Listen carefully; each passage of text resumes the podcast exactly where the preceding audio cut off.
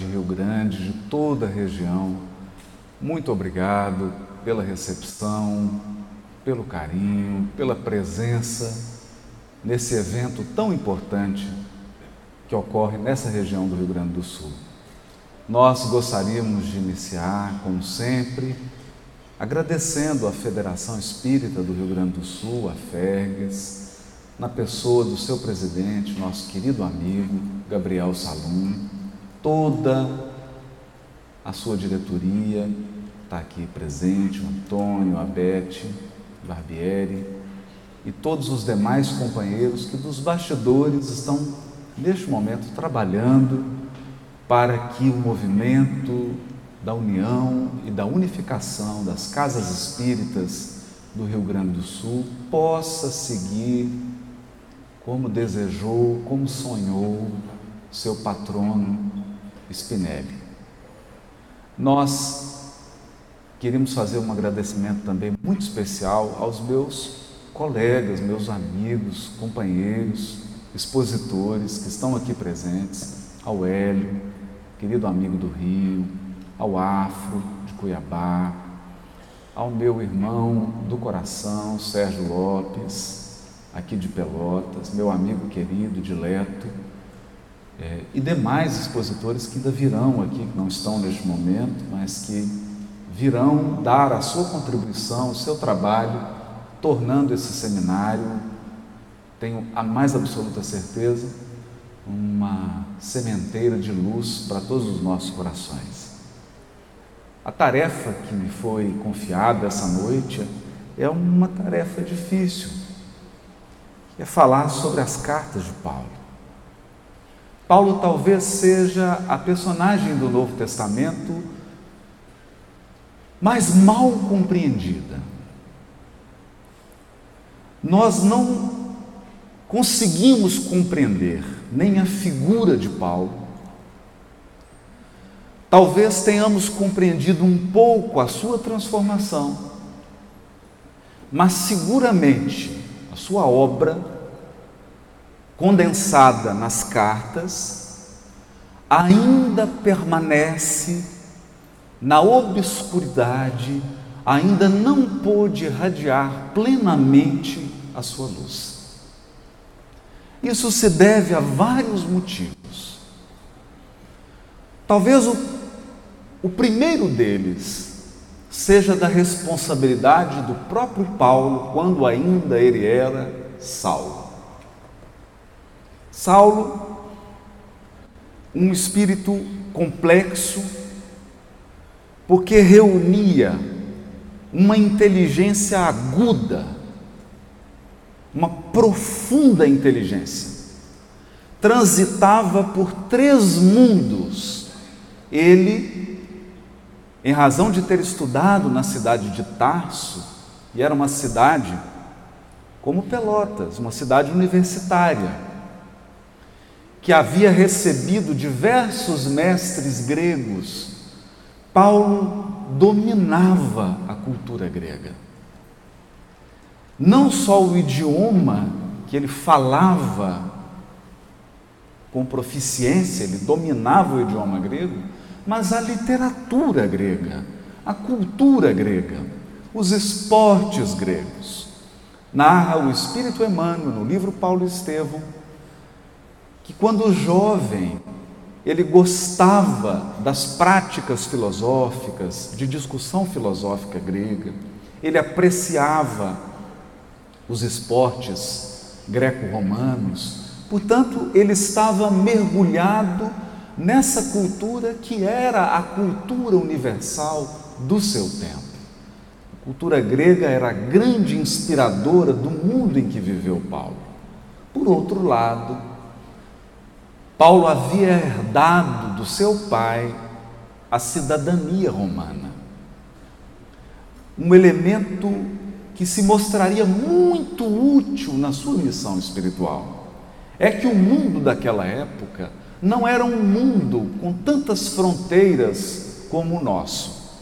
O Império Romano havia conquistado diversas províncias e construído estradas, rotas marítimas que ligavam diversas regiões ao coração do império, que era a cidade romana.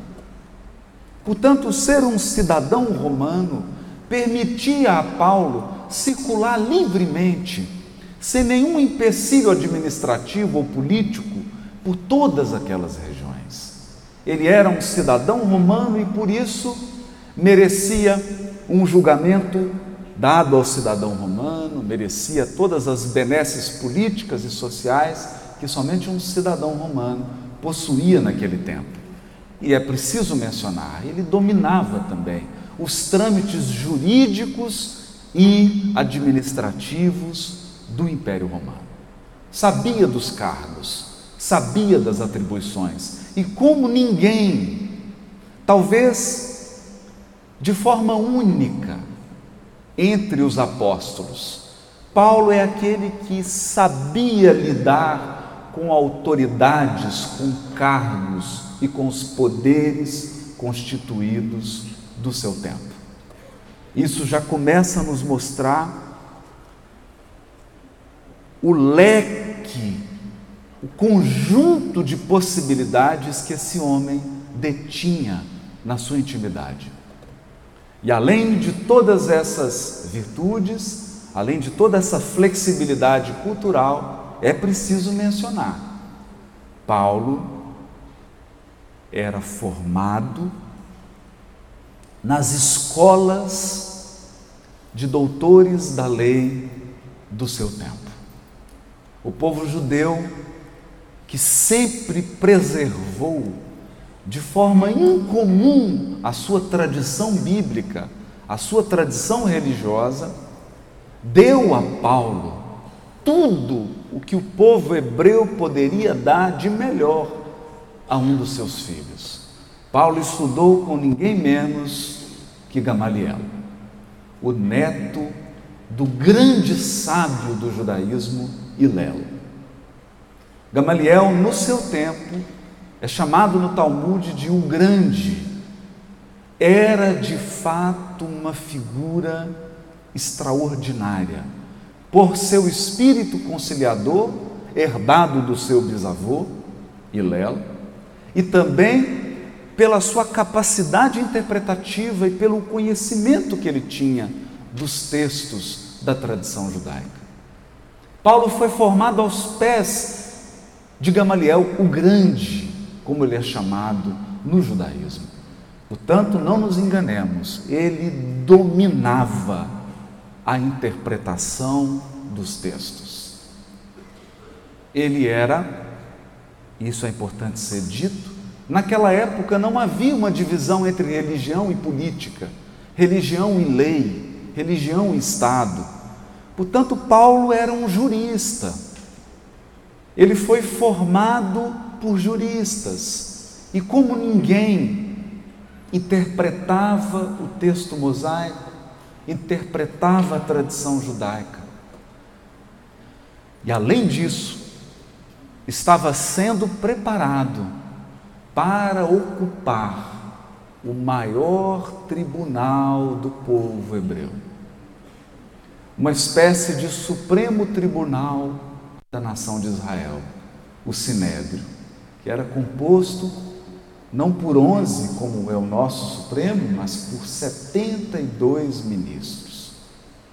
Gamaliel era um dos membros destacados desse tribunal e Paulo assumiria o seu lugar. Era considerado a esperança do povo, uma das mais altas inteligências do seu tempo. É dessa figura que nós estamos tratando. É, é desse indivíduo que entra na sua tradição religiosa, nas instituições políticas do seu povo e conversa e é admirado pelos maiores. E é esse mesmo homem que sai do templo e entra na Torre Antônia, uma unidade administrativa e militar do Império Romano, e conversa de igual para igual com as autoridades romanas. E é esse mesmo homem que entra numa escola e consegue ter um debate filosófico com as maiores inteligências gregas do seu tempo. Mas talvez essas, por mais que eu esteja tentando detalhar, talvez essa seja a ponta do iceberg.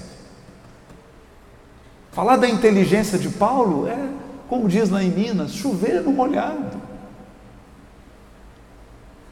O que talvez fique oculto em Paulo é a intensidade dos seus sentimentos. Paulo não é um indivíduo 20 graus, 30 graus. Em Cuiabá, Paulo sente frio. Porque ele é temperatura máxima. Paulo é intenso em tudo o que fazia. Se ele amava, ele amava, mas amava, amava, amava. Se ele odiava, ele odiava, mas muito.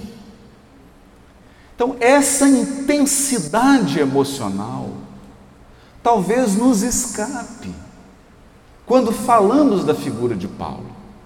E talvez aqui haja a maior incompreensão com relação à figura de Paulo. Porque nós somos uma sociedade que tem uma influência muito grande da Grécia e de Roma. E nós temos uma tendência de catalogar as pessoas que são emocionalmente intensas como loucas. Não é, Sérgio? Está aqui o meu psiquiatra que não me deixa mentir. As pessoas intens emocionalmente intensas são tidas como loucas, porque elas falam o que pensam, às vezes bobagem mas falam. Elas expressam o que estão sentindo. Elas não medem amor e afeto. De fato, ao lado delas, você se sente envolvido. E Paulo é intenso. Essa intensidade, quando estava a serviço de um fanatismo, não foi bom para Paulo, ou melhor, para Saulo. Porque o problema de uma alta inteligência, de uma inteligência incomum, é o problema de todas as inteligências. Eu morro de medo de gente muito inteligente. Porque eles te convencem de uma coisa mesmo quando eles estão errados. E Paulo estava equivocado. E equivocado, ele arrastou centenas de pessoas. E equivocado, ele inicia a perseguição aos cristãos. Equivocado, ele semeia um conflito que não havia se formado. E um conflito que não sei, não sei, quem sou eu para dizer, mas que talvez não tivesse assumido os contornos que assumiu, que foi o conflito entre judeus e cristãos, que fez com que nós cristãos perdêssemos nossas origens. Perdêssemos o contato com a nossa mãe, com a tradição da qual nós nascemos. Então ele semeia uma confusão danada. Acontece que Deus é inteligência suprema. Eu vou tentar dizer isso de uma maneira mais simples, como minha avó me ensinou. Deus escreve certo por linhas tortas. A escrita é de Deus. Adivinha quem que entra com as linhas tortas? Você. Eu. E não, então, nós fazemos ao longo da nossa vida um tanto de bobagem, e Deus pega a bobagem e transforma em luz. Agora imagina se você entregasse luz para ele, o que, que ele faria? Então Paulo entrega um tanto de coisa complicada. Ele faz com que os cristãos saiam de Jerusalém, fugindo dele. Mas essa fuga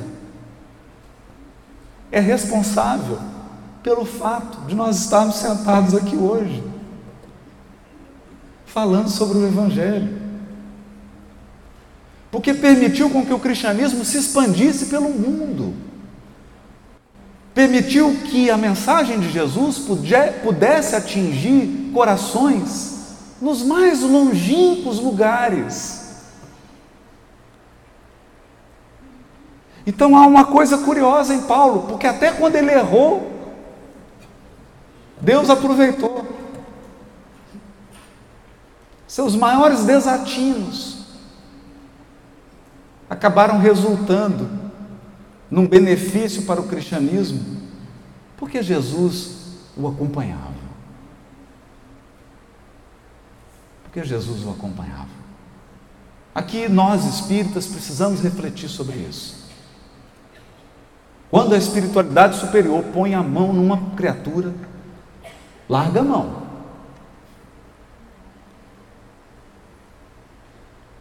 Porque ela vai conduzir, e se aquela criatura aceitar a direção, ele vai fazer uma missão bonita. Porque conta com um amparo. Paulo, Paulo contou com esse amparo.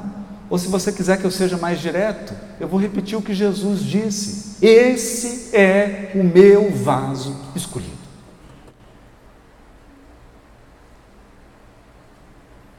E talvez você esteja aí pensando: por que Jesus não escolhe um vaso bonito, limpo, sem problemas? Por que, que as pessoas que são escolhidas para divulgar o Evangelho, para trabalhar em nome do Evangelho, são pessoas tão complicadas? Não quero ofender ninguém, mas se tiver algum anjo na plateia, não sei nem o que você está fazendo aqui, mas me desculpa. Então Jesus olha para aquele vaso e Paulo vai se referir a isso, ele sabia. Ele diz assim: Mas trazemos essas verdades em vasos de barro, para que a glória seja do alto e não nossa. Então, um aspecto bonito que a gente precisa falar aqui. Porque é quando você vê a espiritualidade agindo em cima da fragilidade humana. Está muito filosófico, eu vou dizer então no mineirês. É quando a espiritualidade pega uma besta quadrada e faz a besta falar, igual a mula de Balaão.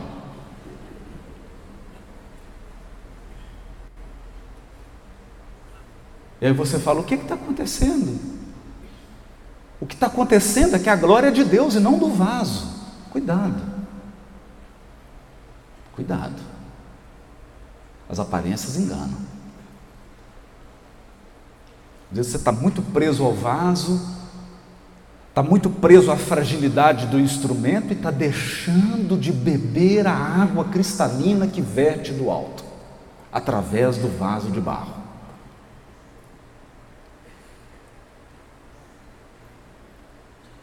Mas há certas ações desastrosas de Paulo que o prejudicaram. Por exemplo, por exemplo, talvez você pense, eu vou dizer assim, ele matou o cunhado. Talvez você pense assim, mas qual que é o problema nisso? Né? O problema é que o cunhado dele era Estevão.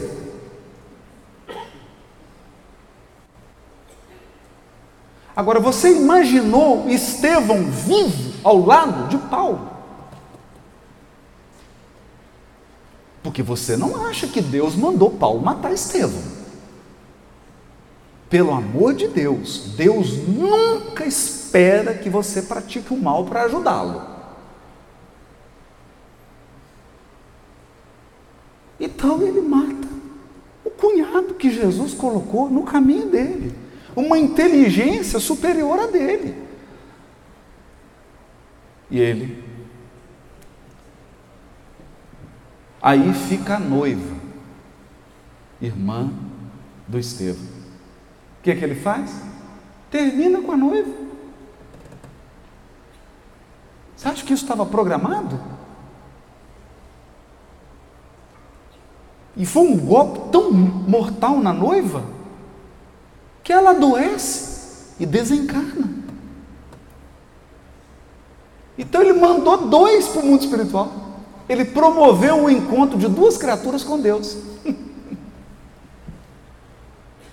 Diretamente matou o cunhado, indiretamente matou a noiva, de desgosto.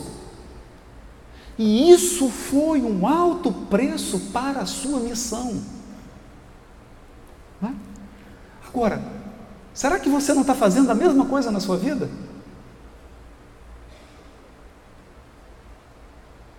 Será que você não está aí afastando aqueles alicerces que foram colocados do seu lado?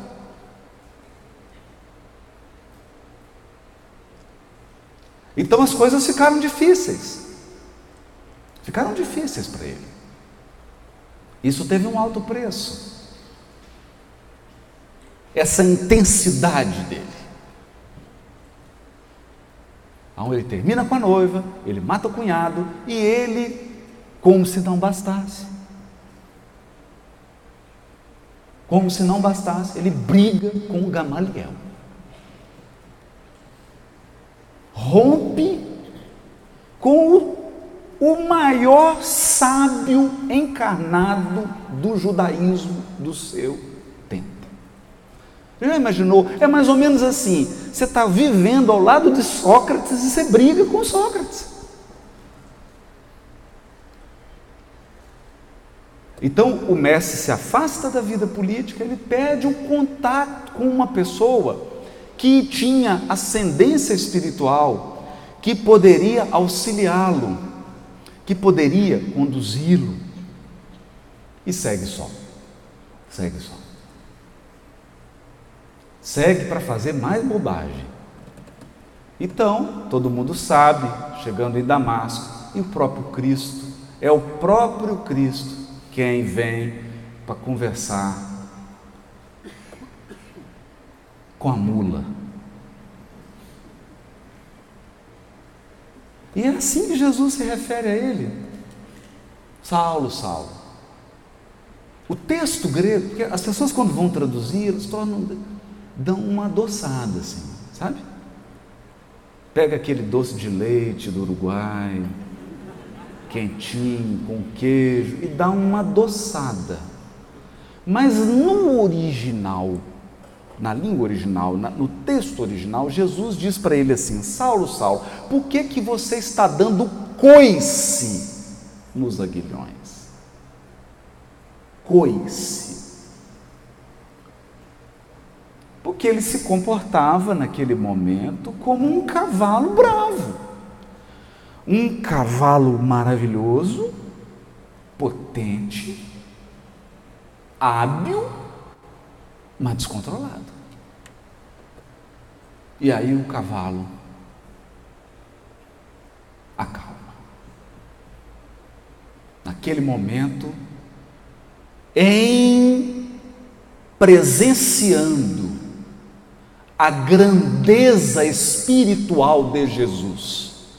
E me desculpe, meus irmãos, grandeza que muito espírita ainda não conseguiu enxergar. Tem muito espírito que vai assistir filme de Jesus e acha que Jesus é que Jesus é um mineiro assim, que viu Madalena, ficou apaixonado por ela, aí teve filho com Madalena e, e ficou nervosinho, surtou no templo, chutou os cambistas. Tem gente que acha que Jesus é assim. Mesmo tendo lido o livro dos Espíritos, mesmo tendo lido a codificação, não se dá conta. Há um capítulo do Evangelho segundo o Espiritismo, é no início, que diz assim: a realeza de Jesus. E quem vem trazer a mensagem é uma rainha desencarnada, um espírito feminino que havia sido rainha na última encarnação. Então ela sabe do que ela está falando. É no capítulo Meu reino não é deste mundo. Mas ele viu Ele viu. Não foi uma luz. Ah, estou vendo uma luz. Ele viu uma luz que era mais forte do que o sol do deserto.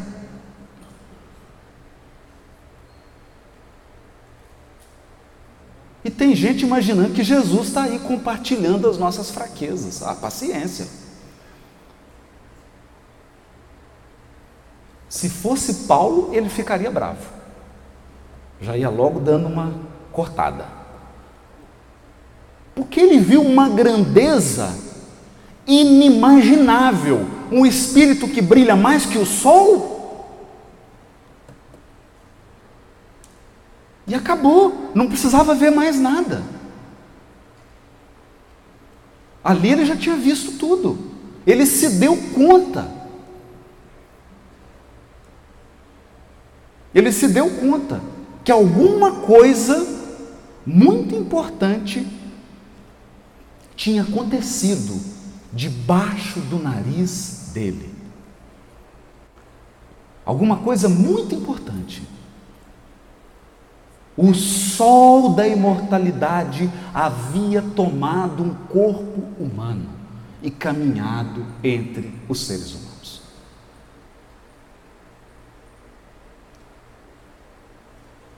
Então aquilo coloca em xeque a inteligência de Saulo. E ele então segue a sua jornada Aqui nós vamos entender, e eu estou fazendo toda essa contextualização para chegar na carta. Porque senão você vai ler essa carta achando que são cartas comuns. Não são cartas comuns. Paulo não é uma pessoa comum. Então, ele volta para o pai, e o pai o rechaça, os amigos o abandonam, todas as suas relações afetivas. Imagine, para uma pessoa que é extremamente afetiva, para uma pessoa que é extremamente intensa, ser abandonado por todos que você ama, não é uma experiência fácil. Ele então se vê sozinho.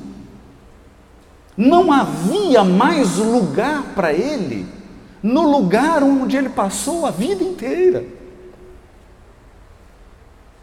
É como você voltar para sua cidade natal e ser expulso.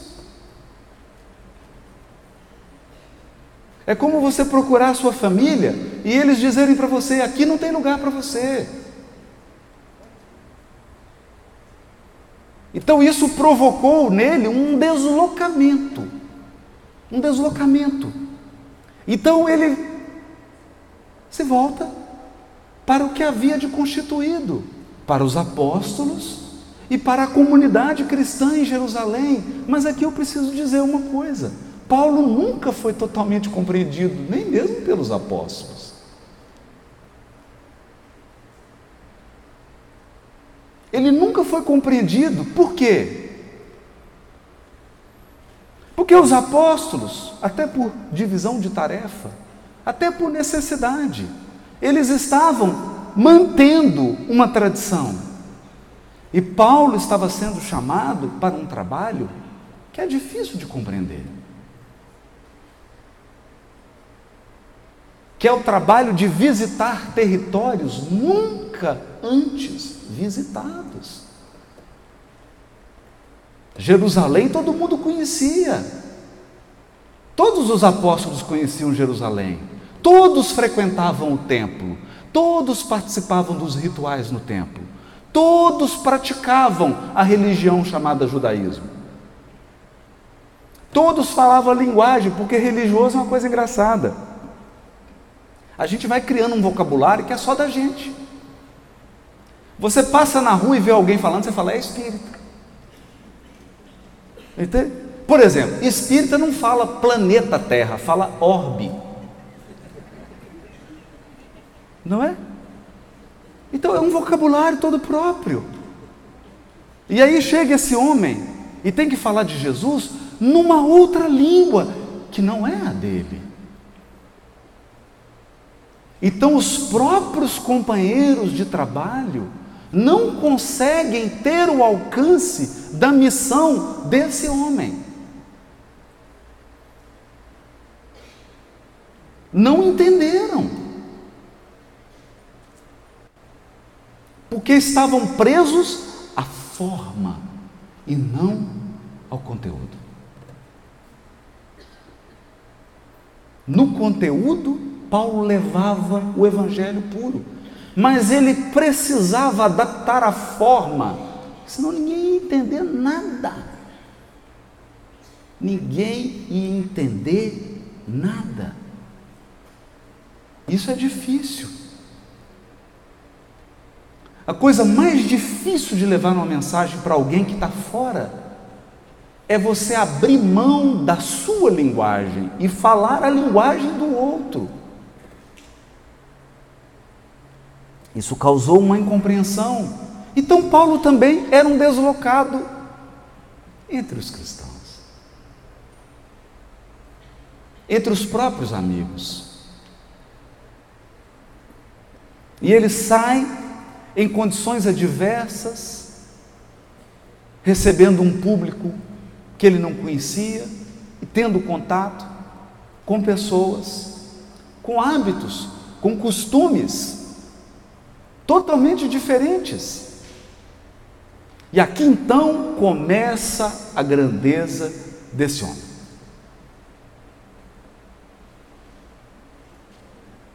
Porque Paulo é capaz de extrair a essência do Evangelho e não se prender a costumes. Percebe? Isso é difícil. Porque nós somos apegados à nossa língua, à nossa terra, aos nossos hábitos, às nossas práticas, ao nosso modo de fazer as coisas, e às vezes nós confundimos a mensagem de Jesus com as nossas questões culturais.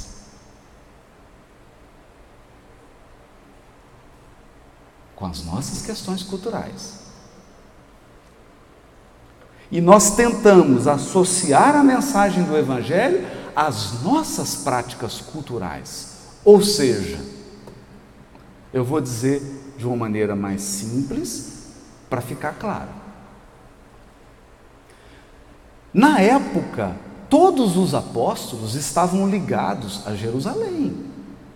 Então, digamos que Jerusalém fosse o Rio Grande do Sul. Os apóstolos chegaram a confundir que para ser cristão tinha que tomar chimarrão.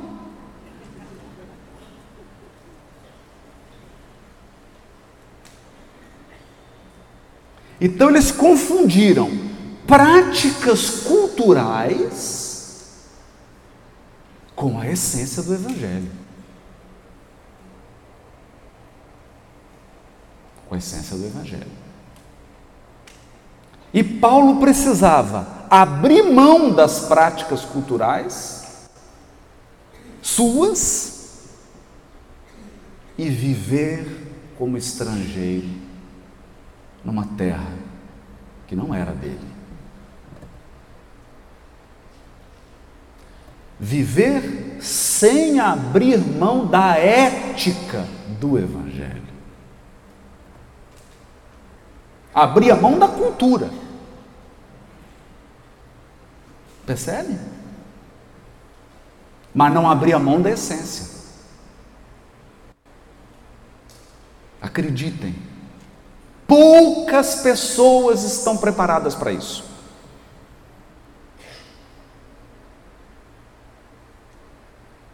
Poucas pessoas. Porque nós ainda queremos aprisionar o Cristo nas nossas fronteiras, mas ele não tem fronteira. Ele é o governador do planeta. Jesus, se for preciso, toma chimarrão, come pão de queijo, toma café, açaí. Não tem. E isso é vestimenta, não é essência. Então, Paulo tinha isso muito claro, mas isso gerou muita incompreensão, isso gerou muito ataque a essa criatura. Muito ataque. Ataque dos seus, não dos de fora, dos amigos e das amigas de trabalho. Porque falar para gentio não é fácil. Querem ver? Querem ver? Às vezes nós ouvimos alguns, algumas pessoas dizerem assim: Nossa, aquele filme é muito bonito. Fala da espiritualidade, mas é pena que ele não é espírita. Mas como assim? O filme fala de espírito? Fala. Fala da realidade do espírito? Fala. Então o que você quer mais? Sabe o que a gente quer? Que fale da nossa forma de falar. Que fale da maneira para que nós nos sintamos confortáveis. Só que se falar só para você, o outro não vai se sentir confortável.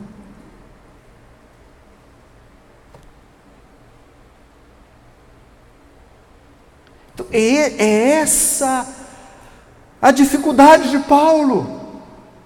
Como dizer a mesma coisa? Como dizer? Tá bom, eu vou dar um exemplo. Eu vou dar um exemplo. Digamos que o Gabriel Salum, olha o sobrenome dele, Salum, traga a liderança muçulmana do Rio Grande do Sul. E nós façamos um evento com os nossos irmãos muçulmanos. E então, o Gabriel chega para mim e fala assim: Haroldo, a turma lá, todos muçulmanos, e o tema é Jesus.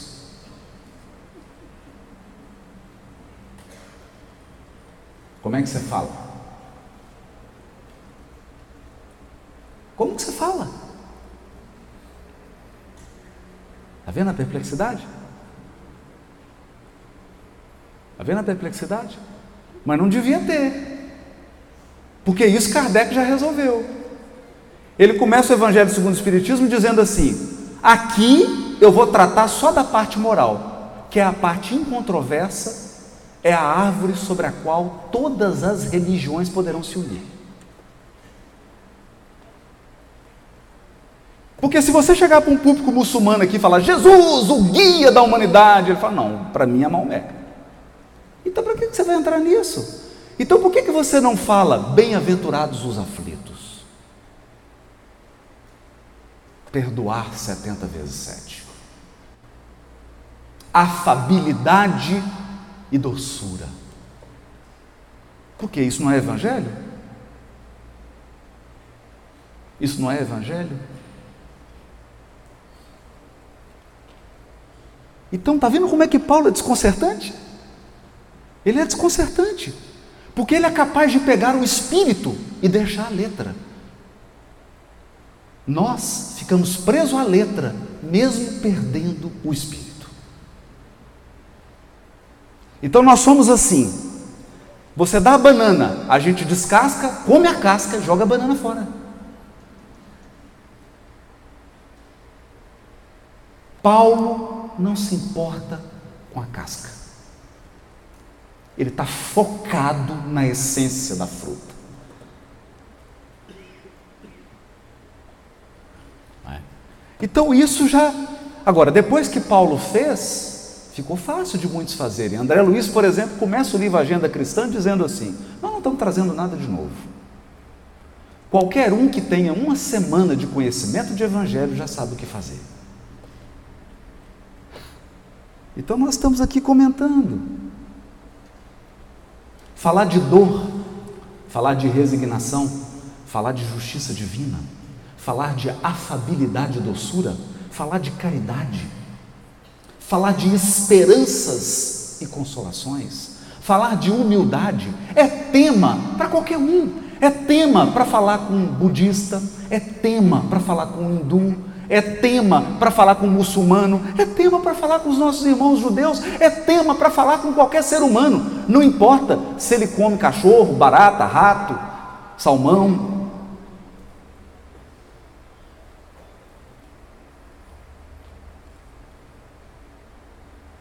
Não importa que roupa ele veste, qual é o cardápio dele. Que língua ele fala? Então esse homem era o vaso escolhido porque ele percebeu isso. E saiu pelo mundo. E saiu pelo mundo. E aí começa o trabalho dele, que é importante que a gente entenda. Paulo formava comunidades. Comunidades. Então, meus amigos, nós estamos aqui em uma comunidade. Nós estamos aqui com os irmãos da quinta região federativa do Rio Grande do Sul. Não importa se é a quinta, se é a décima quinta, não importa o número, importa os companheiros. É uma comunidade, essa comunidade é viva, ela é viva porque ela é composta de seres humanos, seres humanos que passam por provas, que passam por expiações, seres humanos que sofrem, que amam, que riem, que amam, que acolhem. O problema é que tem uma palavra grega que causou uma confusão de dois mil anos. Dois mil anos. Tem uma palavra grega que chama eclesia, que traduzida por latim e por português virou igreja. E aí a gente acha que a igreja é o templo. Ah, então eu não entro na igreja do outro. Mas eclesia em grego é a assembleia, é a comunidade, são as pessoas. Agora eu entro então num ponto fundamental. Paulo formou comunidades, Paulo não formou igreja. Ele nunca construiu igreja nenhuma. Você está achando que ele construiu alguma igreja? Igreja física? Nenhuma. Nunca. Tá, ela está brava aqui. É a Siri. Vira? Fica quieta, Siri. Ficou brava. Vira? Mas não construiu. Não construiu. Então, quando nós dizemos que Paulo foi incompreendido, será que eu estou muito bravo hoje? Que tem um espírito paulino assim rondando? Nossa! Né? Então, nós presenciamos uma cena, eu não vou dizer, vou evitar nomes e tudo, porque a questão aqui não é criticar as pessoas, é apenas a gente avaliar a ação para que a gente possa tomar decisões jogadores estavam, jogadores de futebol estavam no ônibus, foram visitar uma instituição que não era da religião deles, era uma instituição de crianças, de crianças profundamente necessitadas. Quando os jogadores perceberam que aquela instituição não era da religião deles, eles se negaram a descer do ônibus e entrar.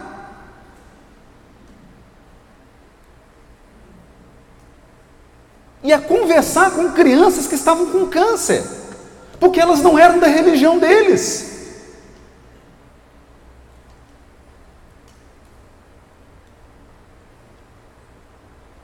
Agora, o que, que você acha que Jesus ia pensar disso?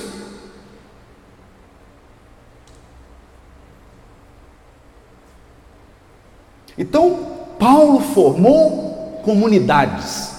E aqui tem uma coisa: ele sabia o nome de cada um, porque é uma coisa impressionante nas cartas. As cartas de Paulo terminam com beijos e abraços.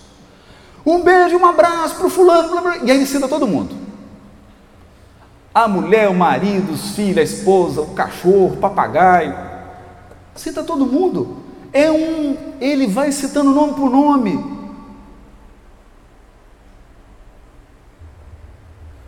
Então não é assim, um abraço à quinta região. Não.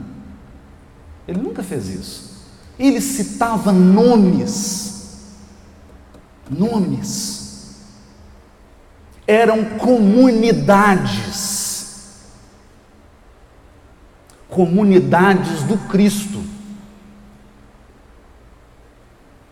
E ele se relacionava com essas comunidades com o seu amor paternal. Olha, ele não casou, até porque a noiva morreu de desgosto dele, não teve filhos, mas as suas, as suas comunidades, as suas, que eram do Cristo, ele trata como se fossem filhos. Filhos. Ele diz assim para os Gálatas. Olha o que, que ele diz para os Gálatas. Eu vou traduzir. Ele diz assim: está uma confusão. Vocês começaram no bom, agora estão no ruim. Porque é o que acontece. Que é o que acontece. Você vê uma casa espírita lá, está funcionando tudo certinho, ela começou no bom, daqui a pouco ela vai para o ruim. Ela abre mão do que ela tem de bom para aceitar tudo quanto é fantasia. E ele fica bravo. Ele fala assim: Eu vou aí. Eu vou. Ninguém me convidou, mas eu vou. Vocês querem que eu vá com abraços ou com uma vara? Imagina isso, gente. Para você dizer um negócio desse, para você falar isso, você tem que ter proximidade emocional. Entendem? Você tem que ter vínculo. Porque você só fala assim com quem você ama. Você liga e fala assim: escuta aqui, você quer que eu vá te dar uns tapas na orelha ou te dar uns beijos? Te amo. Estou falando de violência doméstica, não, gente, pelo amor de Deus, é tudo metáfora, hein? Então a pessoa fala: nossa, o Haroldo está pregando a violência doméstica. É uma metáfora. Então o que, que ele diz? Eu quero ir aí, ele fala: eu quero ir para abraçar. Eu quero ir aí para abraçar, para curtir vocês, para falar do Evangelho. Mas cada vez que eu chego aí, vocês desfizeram tudo que eu fiz. Vocês aceitam qualquer um que chega aí falando qualquer coisa. Agora não sou eu, não, é ele mesmo, está escrito, Gálatas. É isso que ele diz lá. Vocês aceitam qualquer um que chega aí dizendo qualquer coisa.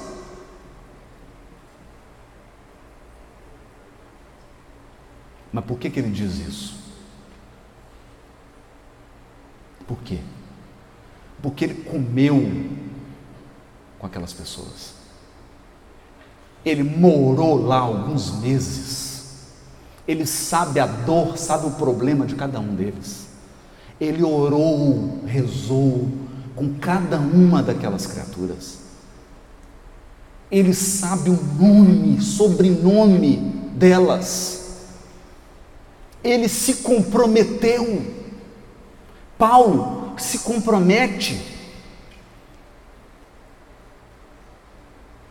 em nome do amor. Quando ele escreve sobre Onesíforo, Onesíforo, o escravo, ele diz assim para o dono, na época existia escravatura, ele diz para o dono do Onesíforo: se ele te deu algum prejuízo, me fala que eu pago.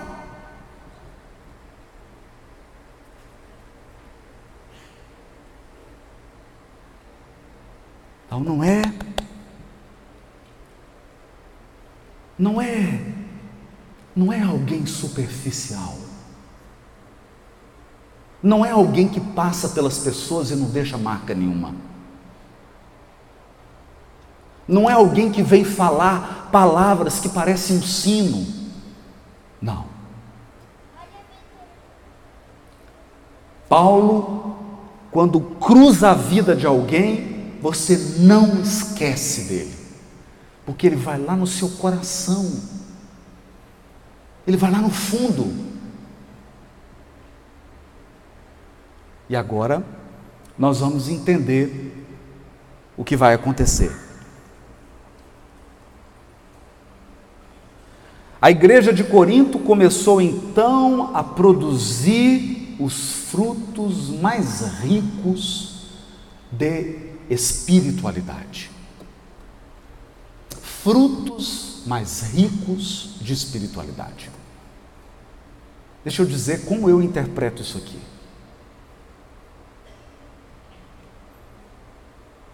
Você pode ter muito espiritismo, que é bom.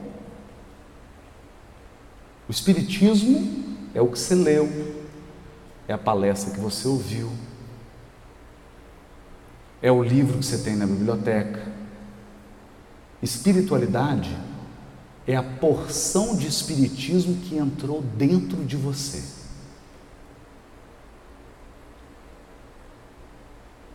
Então você pode ter 99% de espiritismo fora de você aí você perde e desencarna alguém que você ama.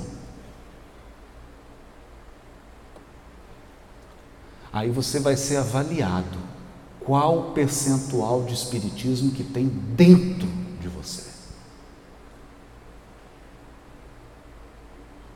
Dentro. Isso é espiritualidade. Então a igreja produzia frutos, os frutos mais ricos de espiritualidade. Sabe quem estava nessa comunidade? Áquila e Prisca. Erasto, Erasto, o espírito da codificação, estava aqui.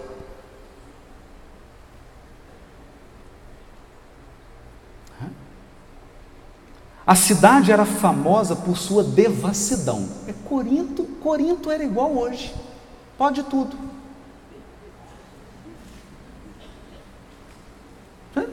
Corinto era uma mini transição planetária.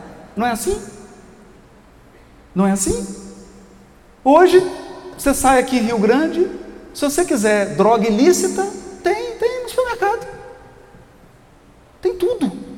Coisa boa. Agora, se você quiser ir numa creche, visitar criança, tem também. Tem tudo. Então Corinto tinha tudo, tudo que você quisesse.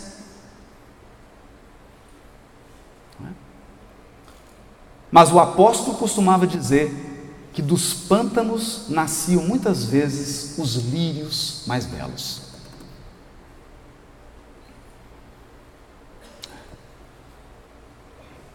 E como onde há muito pecado, há muito remorso e sofrimento em identidade de circunstâncias, a comunidade cresceu dia a dia. Por quê? Porque depois o Sérgio Lopes explica para a gente. Nós não fomos feitos para ferir nem a ninguém, nem a nós mesmos. Há um limite psíquico em você que, se você ultrapassar, você adoece.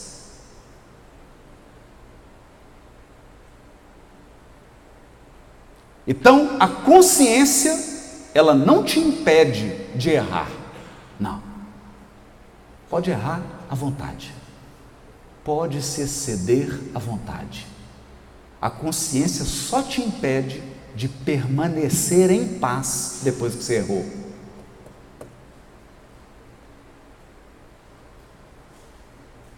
Por quê? Emmanuel chama isso, numa resposta a Herculano Pires, numa mensagem é, chamada Desencarnação Coletiva. Ele diz que Deus é a suprema justiça, a suprema bondade, a inteligência soberana, mas nós, como seus filhos, trazemos a justiça imanente.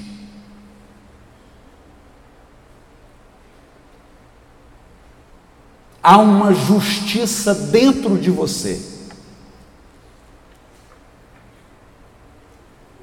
Então, pessoal de Corinto ultrapassava demais, depois chegava tudo sofrendo e doente na comunidade de Corinto.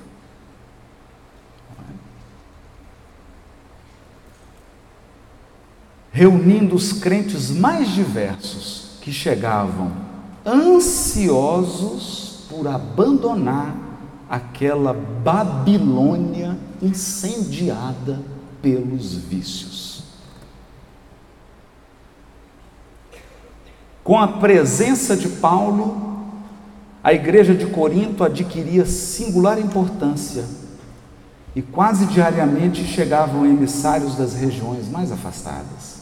Eram portadores da Galácia a pedirem providências para as igrejas da Psídia. Companheiros de Icônio, de Listra, de Tessalônica, de Chipre, de Jerusalém, em torno do apóstolo formou-se o colégio de seguidores, de companheiros permanentes, que, como cooperavam nos mínimos trabalhos. Paulo, entretanto, preocupava-se intensamente. Os assuntos eram urgentes, tanto quanto variados não podia olvidar o trabalho de manutenção. Manutenção. Porque abrir casa espírita, abrir frente de trabalho, é uma coisa, manter é outra. Manter. Aos poucos compreendeu que não bastava enviar missionários. Os pedidos choviam de todos os lugares por onde ele perambulara, levando boa, a boa nova. Os irmãos carinhosos e confiantes contavam com a sua sinceridade e dedicação. Olha, gente. Tá caminhando já o fim. Ter sinceridade é fácil. Você pode chegar diante de uma pessoa e arrasar ela com a sua honestidade. de secar a pessoa, deixá-la destruída. O difícil é ter sinceridade e dedicação. Porque depois que você falou todas as, as verdades para a pessoa, o que, que você vai fazer para ajudá-la?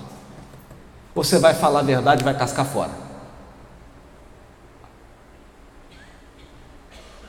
Então as pessoas amavam Paulo porque ele era sincero e dedicado. Ele falava assim: Você está errado, mas eu vou te ajudar. Você está equivocado, mas eu não vou te abandonar. Sinceridade e dedicação, compelindo a lutar intensamente. Então, quando ele percebeu essa situação, o que, que ele fez? Começou a chorar. Chorou. Eu não vou dar conta. Não vou dar conta. Não vou dar conta. É. Quando a igreja se encontrava deserta, rogou a Jesus com lágrimas nos olhos, não lhe faltasse com o socorro necessário ao cumprimento integral da tarefa. Olha isso. Terminada a oração, sentiu-se envolvida em branda claridade. Branda. Quando Jesus veio, as portas de Damasco veio brilhando mais que o sol.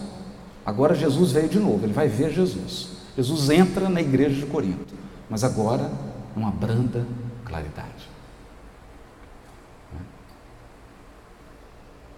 Teve a impressão nítida de que recebia a visita do Senhor. De joelhos, experimentando indizível comoção, ouviu uma advertência serena e carinhosa: Não temas. Não temas. Dizia a voz: prossegue ensinando a verdade e não te cales prossegue ensinando a verdade e não te cales, porque eu estou contigo.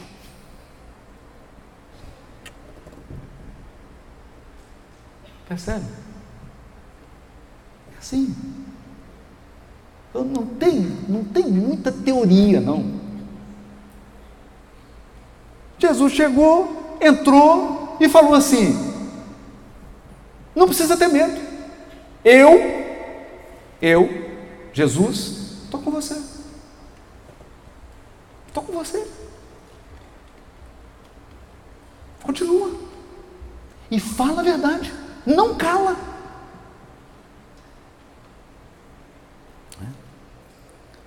O apóstolo deu curso às lágrimas. Começou a chorar, claro. Começou a chorar. Aí falou: Bom, um problema resolvido, né? Jesus está comigo, não preciso ter medo, vou continuar. Mas como? como que eu vou fazer isso? Aí Jesus, não te atormente com as necessidades do serviço. Não te atormentes com as necessidades do serviço. É natural que não possas assistir pessoalmente a todos ao mesmo tempo, mas é possível a todos satisfazeres simultaneamente pelos poderes do Espírito. Falou em parábola. Por que, que Jesus falou em parábola? Por que, que ele não falou direto assim? Você pode atender a todo mundo, Paulo. Escreve, porque aí a lição ia ser só para Paulo. Porque Jesus está falando agora para todo mundo aqui.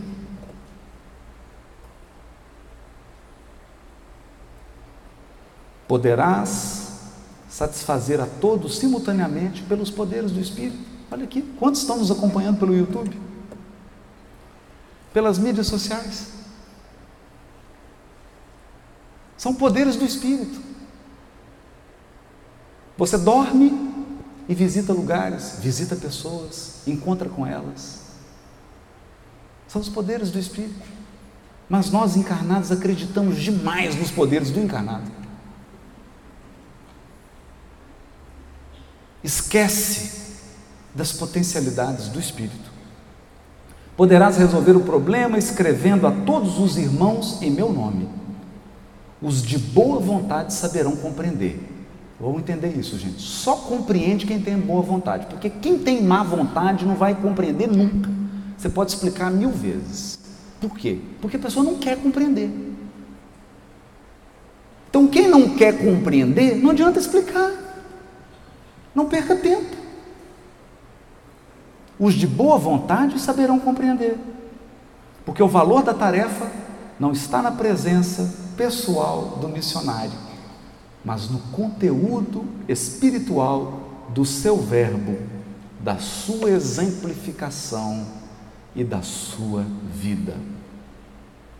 Doravante, de agora em diante, Estevão permanecerá mais aconchegado a ti, transmitindo-te os meus pensamentos, os meus e o trabalho de evangelização poderá ampliar-se em benefício dos sofrimentos e das necessidades do mundo. Porque quem fala no Evangelho só tem uma finalidade: atender aos sofrimentos e às necessidades do mundo. E então surgiram as cartas e o pensamento do Cristo, do Cristo, se materializou nas cartas ditadas por este apóstolo. Ditadas. Ele falava. Elas são ricas da fala. As cartas de Paulo são para serem ouvidas. Ouvidas. Eu, prometo, assim que eu traduzir todo, está quase acabando, eu vou gravar. Gravar. Porque aquilo ali tem que ser ouvido. Aquilo foi feito para ser ouvido, para ser escutado. Ali está o pensamento de Jesus. Ou você tem alguma dúvida?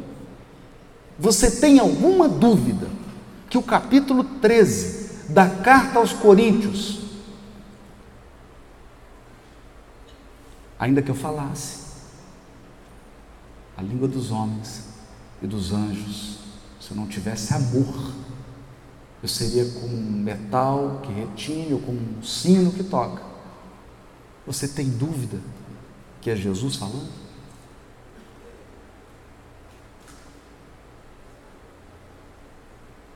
Então, essas são as cartas que até hoje permanecem incompreendidas.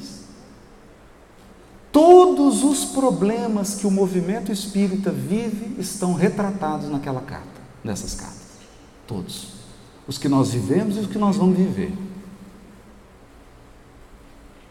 Todas as dificuldades religiosas, tudo.